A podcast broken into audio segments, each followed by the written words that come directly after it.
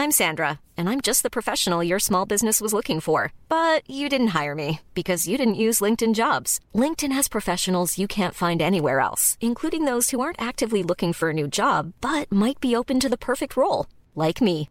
In a given month, over 70% of LinkedIn users don't visit other leading job sites. So if you're not looking on LinkedIn, you'll miss out on great candidates like Sandra. Start hiring professionals like a professional. Post your free job on linkedin.com slash spoken today.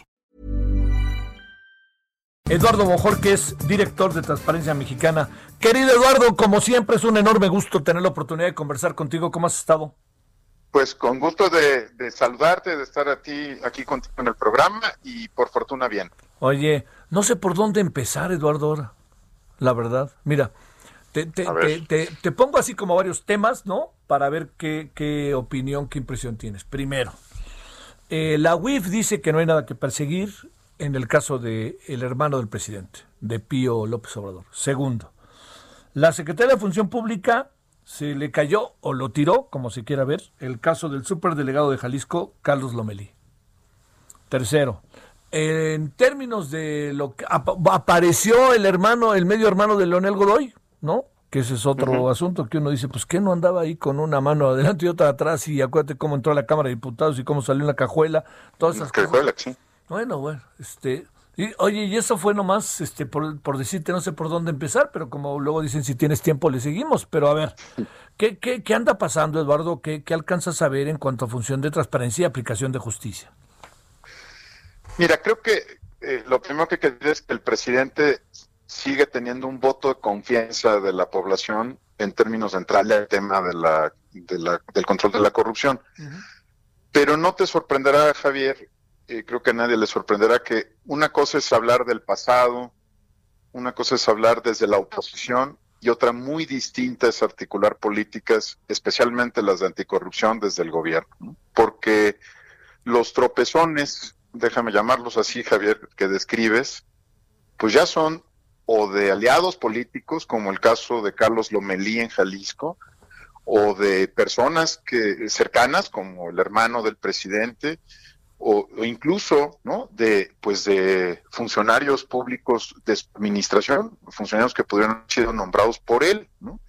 Pues creo que creo que estamos entrando ya en este terreno eh, Javier, ¿no? Donde uno pasa de, la opinión sobre cómo funciona eh, la impartición de justicia en materia de anticorrupción en el gobierno, a tener que empezar a mostrar que uno hace lo mismo contra los propios, contra los cercanos. Ya entramos a ese, a ese momento, Javier, y lo que das cuenta en estos ejemplos, pues es eso, ¿no? Es muy distinto ir contra los expresidentes en una pieza de oratoria eh, a pues hacer justicia cuando los que se equivocan son los allegados. Eh, a ver, te, te va- te vamos a tomar otra vez la llamada, Eduardo, porque se estaba ahí como Sí que... tiene mucho eco para mí, Sí. pero a ver, oye, es que otra vez, no, no, pero este, tienes razón, con razón, eso pasaba, no debe de tener eco porque el eco creo que casi seguro viene de aquí. ¿Ahí me escuchas mejor? ¿Me escuchas ahí, Eduardo, o no? Bueno, Te bueno. escucho mejor, mucho mejor. Sale. Bueno, oye, Eduardo, a ver, este, ¿qué, qué es lo que sucede eh, finalmente como un elemento central que uno presume que es una de las grandes luchas que se hicieron en las últimas pues, décadas, que es el de la transparencia, y que no hay indicios como muy claros de que este gobierno este, en esto haya puesto algún empeño? No sé si estoy equivocado o no tengo la película completa. Mira, yo creo que tiene un empeño, eh, digamos, en, en mostrar eh, voluntad política, interés en este tema. No hay día que no escuchemos una declaración del presidente sobre la lucha contra la corrupción, Javier. Y creo que incluso puede manifestar su repudio, y creo que en muchas ocasiones es genuino, Javier, ¿no? contra lo que se interpreta como un abuso de la función pública, ¿no? Pero también creo eh, que, que hay una distancia entre señalar ¿no? la, corrupción e investigarla, insisto, en tu propio gobierno y alrededor de los allegados.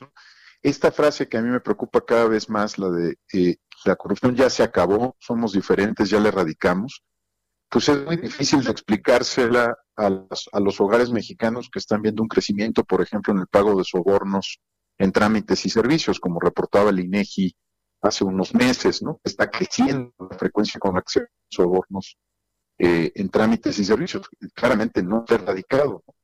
Y ahora que vemos, eh, digamos, este, a raíz de la pandemia, pues que va a haber una mayor presión sobre ciertos servicios públicos, que hubo varios escándalos vinculados con la compra de medicamentos, varias dificultades ya en esta administración, pues confirma esto, ¿no? Que hay una enorme diferencia entre lo que puede ser la intención eh, del presidente o el, compromiso declarado todos los días y pues la articulación de una de una agenda anticorrupción que le dé resultados a las personas eh, que, que, viven en este país, no solamente las grandes tramas de corrupción que también creo que están pendientes, sino la corrupción en trámites y servicios, Javier, que daña la vida de las personas todos los días en México. De eso sí no hay ninguna duda.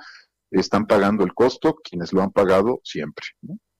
A ver, este, eh, lo que lo que sorprende es que en el caso, por ejemplo, se asegura de la función pública y eh, el caso de, de, lo que tiene que ver con el eh, con este superdelegado, parece que es ahí, según las versiones que hay, la Secretaría de la Función Pública misma la que se encargó de resolver a su manera el asunto cubriendo de cabo a rabo a este personaje. Según esa es la versión que queda claro, el, personaje ya hasta quiere demandar ahora. Sí, bueno, hay dos, dos planos ¿no? de este tema. Eh, inhabilita a las empresas eh, de Lomelí, pero cuando se trata de investigar a Carlos Lomelí, la persona, eh, lo que reporta la prensa y, me imagino que es de lo que estamos hablando, que la Secretaría de la Función Pública no se presenta a las audiencias eh, con los jueces o magistrados administrativos en esta materia correspondientes, no aporta elementos para la investigación y por lo tanto se cae, ¿no? Este, y ahí creo que ese doble estándar es el que pues genera suspicacia y dudas sobre la conducta de la Secretaría en esta materia, ¿no? Porque digamos, aplica la sanción de la inhabilitación a la empresa, pero no toca a la persona. Y en las declaraciones que se leen en la prensa de hoy en Jalisco, por ejemplo, Lomelí incluso advierte que va a tratar de buscar una candidatura de Morena para contender por Zapopan o por Guadalajara, ¿no? Claro, sí. Este, es decir, no solamente no siente que se ha aplicado una sanción cuando se le ha aplicado, ¿no? Digamos, se inhabilitaron a sus empresas porque andaban en cosas chuecas, pues, ¿no? De otra forma no se habrían inhabilitado, sino que muy al estilo del, ¿te acuerdas de este alcalde de, de San Blas en Nayarit, ¿no? Que robaba pero poquito, eh, digamos, a pesar de que ha sido descubierto, sancionadas las empresas, siente que tiene un velo protector del partido para ser candidato, ¿no? Este, Y ahí es donde, donde ya no cuadra la narrativa presidencial, Javier, ¿no?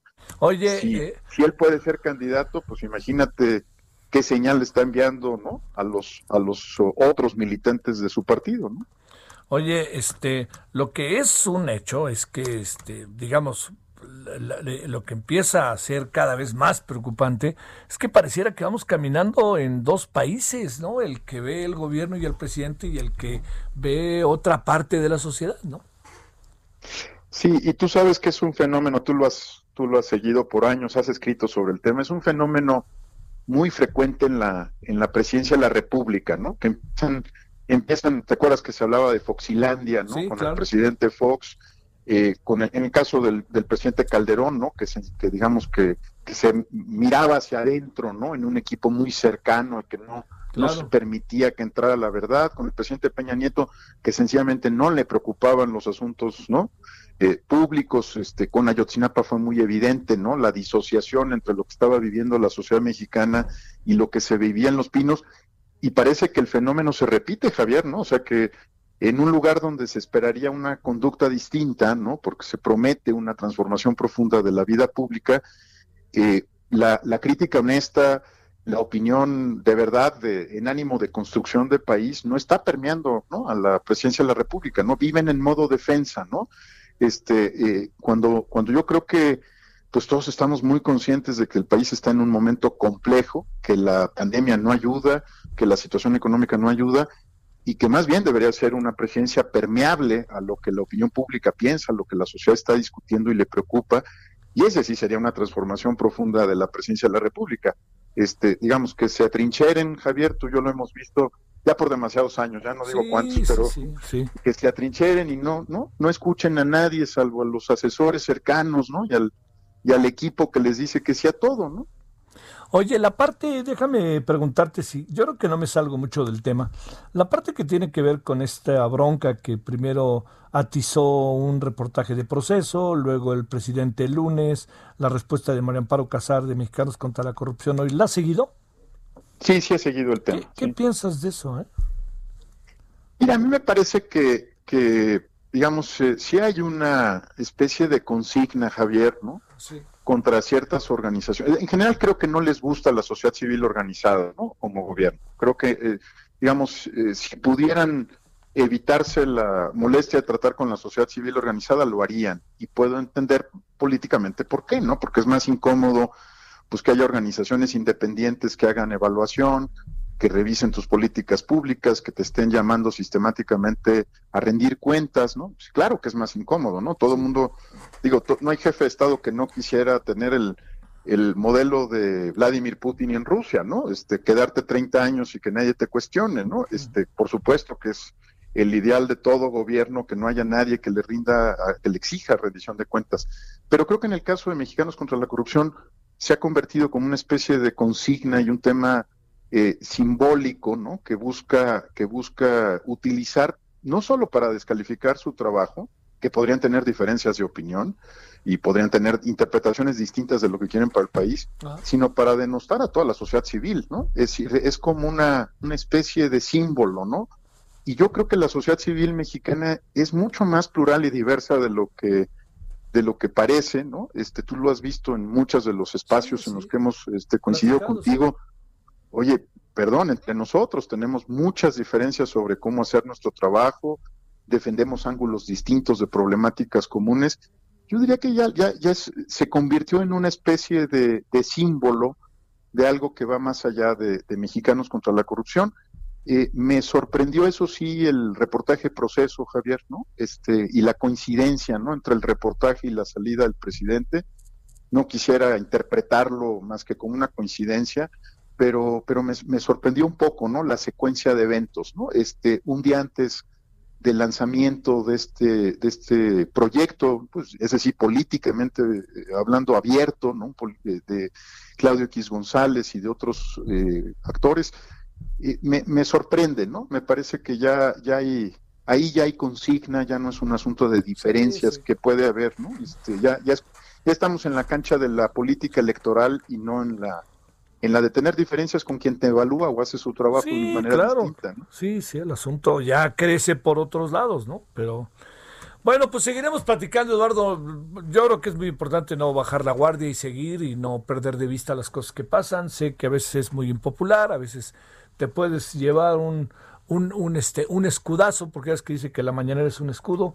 Este, a veces uno se puede equivocar, pero y uno se lo puede llevar al baile, pues bueno, sí, pero, pero yo creo que no podemos eh, dejar que las cosas se mantengan en estos niveles, eh, digamos, no, no, sin dejar de verlas, opinarlas y ofrecer alternativas. Creo que esa es hasta una obligación, diría yo. Es una obligación y lo hemos hecho toda nuestra vida, Javier, ¿no? Este, claro, sí. No empezamos el primero de diciembre de 2018. Eh, cuando ha habido excesos los hemos señalado, cuando hay algo que reconocer, lo reconocemos, Javier, ¿no? Este, y creo que es uno de los mecanismos que ayuda a que la democracia funcione bien con este gobierno o con los que vengan, ¿no? Porque tampoco estamos discutiendo todo esto solo para este presidente, ¿no? Tiene que ver con cualquier persona que pueda ocupar esa posición en el futuro, Javier. Entonces seguiremos haciéndolo, ¿no? No, no creo que se trate de algo para, para este momento o para esta persona, ¿no? Y en septiembre del 2024, pues se irán. Eh, ahí estaremos tú y yo, Javier, seguramente. Este, dando, la, dando la pelea, ¿no? sí, claro. Te mando un gran saludo, querido Eduardo. Igualmente, Javier, que pases muy buena tarde. ACAST powers the world's best podcasts. Here's a show that we recommend. The Real Housewives is a guilty pleasure for most, but if you're looking to not feel guilty about that pleasure, tune in to Everything Iconic with me, Danny Pellegrino, where I break down all the messy moments and behind the scenes antics of Bravo's popular franchise. And on Everything Iconic, I also interview celebrity guests like Kelly Ripa, Kiki Palmer, Drew Barrymore, Cameron Diaz, and more about their guilty pleasures, their past work, and so much more. So if you're pop culture obsessed and find yourself watching way too much reality TV like me, tune in to Everything Iconic with Danny Pellegrino wherever you listen to podcasts. ACAST helps creators launch, grow, and monetize their podcasts everywhere. ACAST.com.